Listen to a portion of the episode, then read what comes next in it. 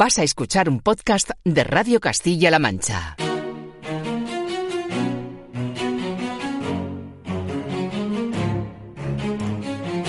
Radio Castilla-La Mancha. Investiga que no es poco. Todo sobre nuestros investigadores y todas las ramas del saber. En colaboración con la Universidad de Castilla-La Mancha, un programa de divulgación para saber más de investigación. Dirige y presenta Román Escudero.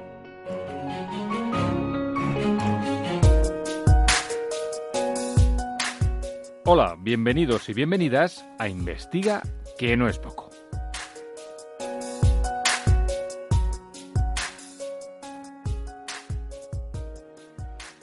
Con motivo del Día Mundial contra el Cáncer, un grupo de niños y niñas del Colegio Rural Agrupado de Peñas de San Pedro en Albacete fue invitado por la Universidad de Castilla-La Mancha a visitar el CRIP, el Centro Regional de Investigaciones Biomédicas. Allí los recibió Eva Galán y su equipo para hablarles del cáncer y de la investigación que se lleva a cabo en el campus de Albacete. En un momento de la charla, titulada Cómo unas células sordas y manipuladoras originan el cáncer, salió el nombre de Elena Huelva, a la que la mayoría de estos chicos y chicas de entre 9 y 12 años conocía. Hola a todos. Eh, ojalá no haber tenido que hacer este vídeo nunca, pero las cosas me están yendo bien. Me han encontrado más enfermedad en la tráquea. Ella ha ganado, aunque no haya podido superar la enfermedad. Y además ha ayudado a mucha gente. Y cuando tengáis a alguien cerca, animarle vosotros mucho y darle muchos ánimos. Si se siente mal, pues dejarlo también que se sienta mal, que no pasa nada.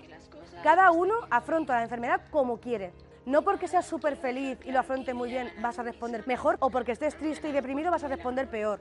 Ayuda a avanzar en tu tratamiento y a encontrarte mejor pero eso no hace que las células se dividan más rápido o más lento. No veis esto como una guerra. Es una enfermedad que te puede recuperar o no. Nadie que acabe muriendo por cáncer ha perdido ni, ni nada de eso. De hecho, me parece una idea muy negativa pensar que la gente, porque tenga una actitud o esté peor, ha perdido o ha fracasado. No, fracasan los tratamientos, no las personas, ¿vale? Para todo, que no hace falta ganar para saber que ya hemos ganado. Porque al final... Es que Elena era una influencer que comenzó a adquirir popularidad en redes sociales hace unos años al visibilizar el sarcoma de Ewing, un tipo de cáncer de huesos que le diagnosticaron a los 16 años. Elena falleció el mes pasado a los 20 años de edad. Que siempre que nos vamos a seguir viendo, que os quiero, que mis ganas ganan, siempre.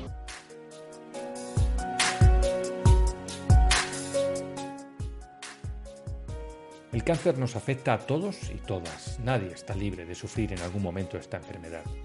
Concienciar sobre la importancia de la investigación es una de las visiones que la Unión Europea se planteó dentro de su proyecto de la Noche de los Investigadores, en el que participa la UCLM, razón por la cual se organizó esta visita de escolares de Peñas de San Pedro, Alcadozo y Aina, tres pequeñas localidades de la provincia de Albacete. Primero, escucharon a Eva Galán, que es bióloga molecular e investigadora del Grupo de Oncología Translacional, del CRIP, explicándoles en qué consiste el cáncer y después el resto de investigadores e investigadoras les mostraron sus laboratorios y el modo en que trabajan. Lo mejor, la cara de curiosidad de los más pequeños y sus preguntas.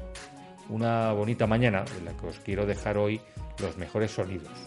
Pero sobre todo para aprender, porque la charla de Eva es un ejemplo de cómo explicar de manera divulgativa esta enfermedad. Vale la pena escucharla. Os voy a contar una historia sobre unas células sordas y manipuladoras que son las que originan el cáncer, que son las células tumorales, las células cancerígenas. Cómo se produce el cáncer, los tipos de tratamientos que hay y por qué todavía no hemos conseguido un tratamiento para todos los tipos de tumores. El cáncer, como sabéis, es una enfermedad que afecta a millones de personas en todo el mundo. Alrededor de 20 millones de personas tiene cáncer hoy en día. El cáncer es un fallo en la comunicación celular. Nuestras células están siempre atentas a las señales de nuestro cuerpo que les dicen cuándo dividirse y cuándo morir. Nuestro cuerpo está compuesto por billones, billones de células normales. Esas células se dividen, se van multiplicando para formar nuevas células. La información de cuándo dividirse y cuándo morir está en nuestro ADN. Nuestra información genética le va a decir a la célula cuándo tiene que hacer esa división o cuándo tiene que morir. ¿Qué ocurre? Que a veces hay mutaciones pues, por eh, productos químicos, por exposición medioambiental, pues por carácter genético o por otro tipo de causas desconocidas que van a hacer que nuestras células dejen de responder a las señales que les indica ese ADN porque está defectuoso, ¿no? porque ya no funciona como debería funcionar. Ya no las puede controlar nuestro cuerpo, se dividen de forma indefinida hasta que forman un tumor. Ese tumor puede estar en una zona específica o esas células pueden empezar a dividirse y dividirse mucho más hasta expandirse a otras zonas del cuerpo y en ese caso es lo que conoceríamos como metástasis. Pues la metástasis viene a ser cuando los tumores pueden estar muy localizados en una zona de nuestro organismo. Por ejemplo, si yo tengo un cáncer de mama y tengo un tumor de mama, el tumor puede estar en mi mama muy bien localizado, ¿no? Eso es una ventaja, porque significa que con la cirugía, ¿no? con una operación, me pueden quitar ese tumor. Pero si ese tumor empieza a multiplicarse más y llega al torrente sanguíneo, a nuestras venas, se puede extender a otras partes del cuerpo y eso hace mucho más difícil tratarlo. Entonces, ¿cómo se trata el cáncer? El cáncer se puede tratar principalmente de cuatro maneras. La primera es la cirugía. Si un tumor está muy localizado, la puedes extirpar con cirugía. Otra forma es la radiación, con radioterapia. Esa radioterapia eh, actúa sobre las células tumorales destruyéndolas y haciendo que el tumor desaparezca. La tercera vía sería la quimioterapia. La quimioterapia normalmente va por vía intravenosa, pero también puede ser pastillas, y lo que hace es matar las células tumorales porque se dividen muy rápido. ¿Qué problema hay? Que hay otras células de nuestro organismo que también se dividen muy rápido, como la de los folículos pilosos, como las del pelo. Por eso el pelo se cae con la quimioterapia. Y la última manera serían las terapias dirigidas. ¿Qué hacen las terapias dirigidas? Os he dicho que a veces había un fallo en nuestro ADN, ¿no? Pues la idea es identificar ese fallo que hay en nuestra información genética para diseñar fármacos, medicamentos que puedan reconocer solo a las células que tengan ese problema en su ADN. De esa manera lo que podemos hacer es crear fármacos que vayan, como os digo, dirigidos solo a las células tumorales y no maten a nuestras células normales. Y así no tengamos efectos secundarios. No se nos caiga el pelo, la piel también se estropea mucho con la quimioterapia. Si ya sabemos lo que hace el cáncer y cómo se origina y sabemos cómo tratarlo, ¿Por qué siguen fracasando los tratamientos? Uno de los principales problemas exactamente es que hay muchos tipos de cáncer. El cáncer de, mama, sabéis que tiene el lacito rosa. El cáncer cerebral, el lacito amarillo. Cada tipo de cáncer pues tiene un, un lazo. Y eso es porque hay muchos tipos. ¿Por qué hay muchos tipos de cáncer? De hecho, son más de 200 enfermedades. Porque la gente habla de el cáncer no se ha curado, el cáncer, hay una cura contra el cáncer, ¿Y vosotros conocéis una cura que pueda curar 200 enfermedades? Es imposible, ¿no? ¿Y de qué va a depender que sea un tipo de cáncer u otro? Pues lo principal es dónde se origina, en qué órgano. No va a ser igual un cáncer de mama que un cáncer de pulmón, que un cáncer de estómago, que de ovario, un cáncer cerebral. Esos tumores van a ser diferentes porque las células que lo originan son diferentes. En cada órgano hay unas células diferentes, entonces por eso no se pueden tratar de la misma manera. A nivel mundial hay unos 20 millones de afectados por cáncer. En España el año pasado se diagnosticaron 260.000 casos de cáncer. Eso sin contar que algunos diagnósticos pues están retrasando un poquito por lo que sabéis también por toda la pandemia que hemos sufrido. El cáncer de más abundante el que más afecta a más gente, el de mama. Y después pues el cáncer de pulmón y el cáncer de colon, que los tumores son lo que llamamos muy heterogéneos. Pues imaginaros un cubo de Rubik. Un cubo de Rubik tiene muchas caras. Imaginaros que cada cara, cada color es un tipo de célula. Tumor está formado por muchos tipos de células, pero además no están ordenadas, están mezcladas entre sí. Y todas esas células no responden igual a los tratamientos, responden de forma diferente. Con lo cual eso también hace que aunque yo tenga un fármaco o un medicamento que mate algunas células tumorales, a lo mejor otras no responden a ese fármaco. Hay que buscar otro medicamento. Cada una de estas enfermedades va a tener que tratarse con diferentes medicamentos.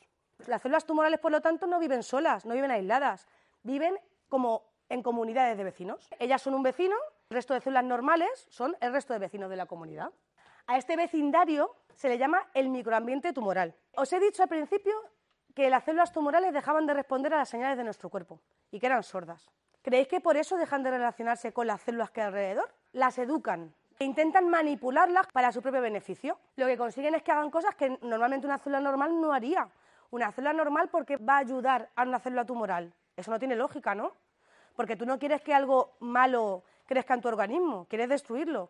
Pero sin embargo lo consiguen, porque son, como os he dicho, pues unas grandes manipuladoras. Las controlan a su antojo. ¿Cómo hacen eso? Pues porque las células, las células pueden hablar unas con otras, emitiendo señales. Tienen un tipo de señales que se llaman moléculas. Vamos a ver ejemplos de qué hacen las células tumorales para manipular a las células normales. ¿Para qué funcionan los glóbulos rojos? ¿Qué función tienen? Los glóbulos rojos a través del, torrente sanguíneo, ¿no? de nuestras venas, llevan oxígeno a las células. ¿Por qué? Porque el oxígeno es necesario para crecer. Si yo soy una célula tumoral que me divido mucho, mucho, mucho, mucho, muy rápido, muy rápido, muy rápido, y formo un tumor, ¿qué ocurre? Que no hay venas dentro de ese tumor, están fuera, ¿no?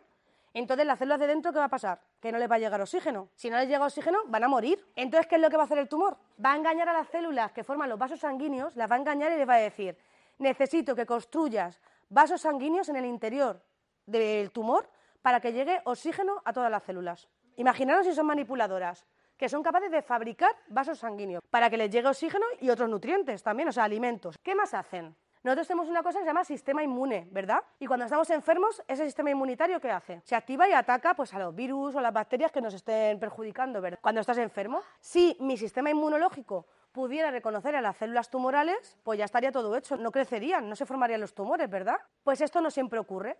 Las células tumorales son grandes maestras del disfraz. Tienen una forma de ocultarse ante nuestro sistema inmunitario para que no las reconozca. Entonces nuestro sistema inmunitario no puede matar a las células tumorales. Ahora hay mucha gente, muchos investigadores de cáncer, que están trabajando para intentar averiguar cómo quitarles ese disfraz o bien cómo entrenar a nuestras células del sistema inmunológico para que a pesar del disfraz las reconozcan. Dos formas de manipular. La primera, manipularlas para conseguir alimento. Y el segundo, disfrazarse para que no las reconozcan. Además, nosotros hemos dicho antes que había tratamientos contra el cáncer, ¿no? Y hemos hablado de la radioterapia y de la quimioterapia, que son pues a través de medicamentos. Pues no podéis imaginar lo que hacen las células tumorales. Educan o entrenan a las células normales de su alrededor para que formen una barrera a su alrededor para que no las mate los medicamentos, para intentar resistir. Crear una barrera protectora, un ejército y con ese ejército pues se defienden ante esa medicación. Aprender el lenguaje que usan las células, si no conocemos el idioma con el que hablan, ¿cómo vamos a saber lo que dicen y cómo se comunican? Que la idea y lo mejor que puede ocurrir en un tratamiento de cáncer es en matar las células sin afectar a las células normales, sin efectos secundarios, sin que se caiga el pelo, sin que se estropee la piel, sin que la persona se debilite. Eso es lo ideal, lo que buscamos todos los investigadores de cáncer. Para eso, si conocemos el lenguaje, podemos conocer sus puntos débiles. Porque, por ejemplo, si para que una célula le diga a otra, defiéndeme, le tiene que decir, defiéndeme, por ejemplo, esa palabra, si yo cojo e impido que diga esa palabra, o e impido que la otra célula la escuche, tenemos que investigar lo que ocurre ahí y analizar esas moléculas que os he dicho, que son como las palabras que se envían entre todas las células. Y eso es lo que hacemos en nuestro laboratorio, porque si hacemos eso podremos destruir las células tumorales. ¿Y qué investigamos? La comunicación en cáncer. Intentamos descifrar ese lenguaje pues mediante análisis genéticos, moleculares, averiguar qué lenguaje están usando las células, descifrarlo, porque eso es lo que nos va a ayudar a impedir que se comuniquen y volverlas más débiles para poder atacarlas.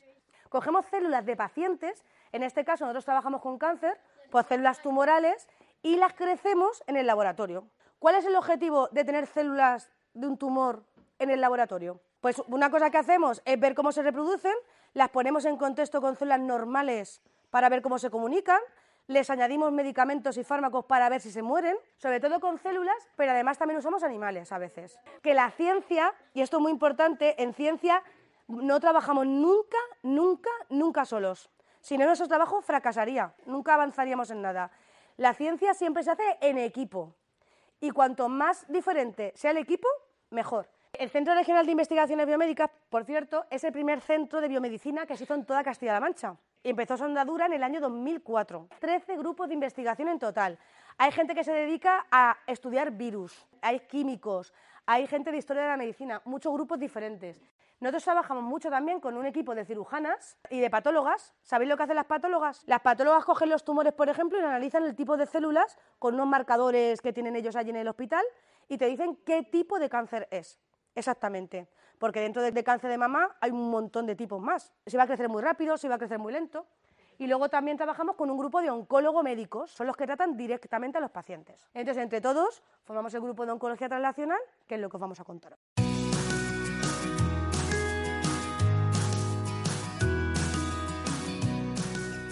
Los chicos y chicas recorrieron el CRIT de la mano de investigadores e investigadoras del centro.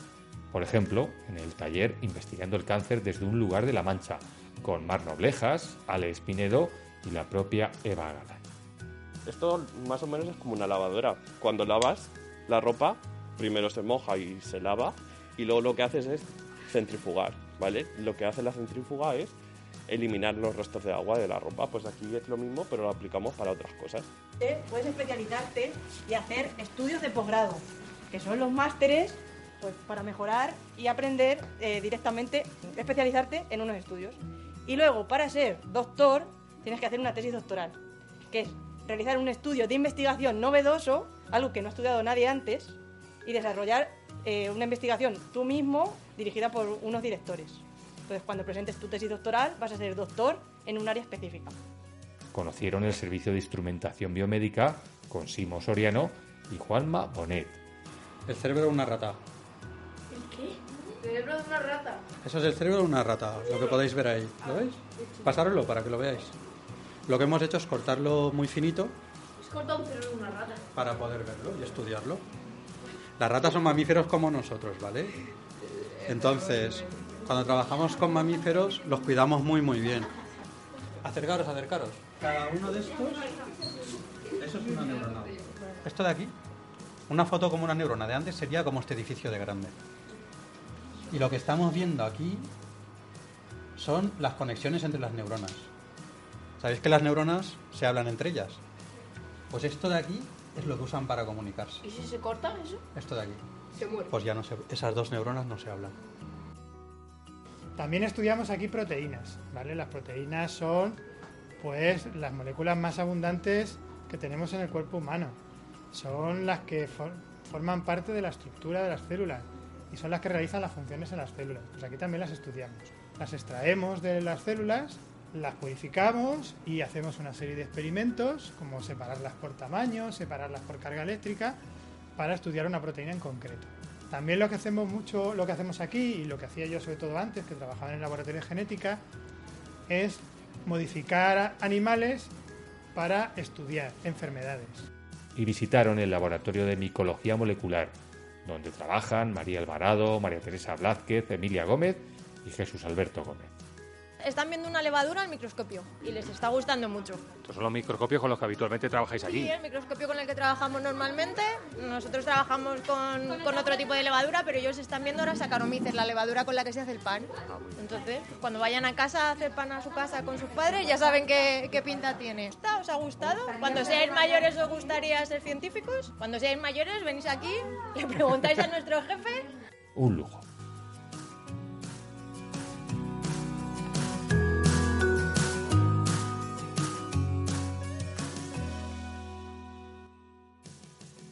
David Cantos es el director del Colegio Rural Agrupado de Peñas de San Pedro, que junto a otros profesores del centro acompañaron a sus alumnos y alumnas en una visita que no olvidarán.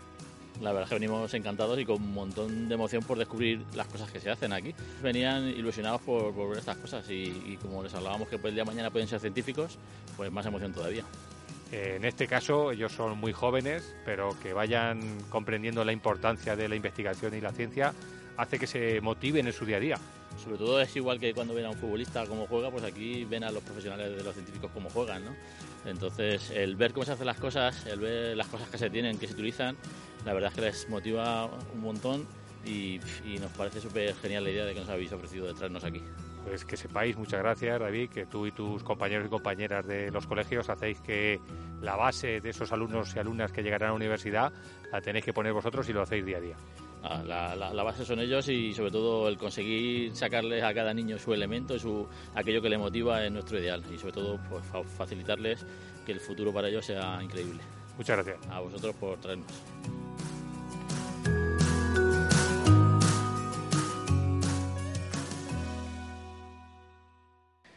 Eva, eh, qué bonita jornada con los más pequeños, concienciándolos sobre la importancia de investigar en el cáncer. Vosotros que además eh, hacéis mucho, además de trabajar en el laboratorio, por promover esa ayuda de la, de la sociedad, hasta una campaña de, de mecenazgo que, que tenéis en marcha. Actualmente estamos lanzando una campaña de mecenazgo para poder trabajar sobre cáncer cerebral, eh, porque en el laboratorio es una de las líneas de investigación que tenemos en marcha.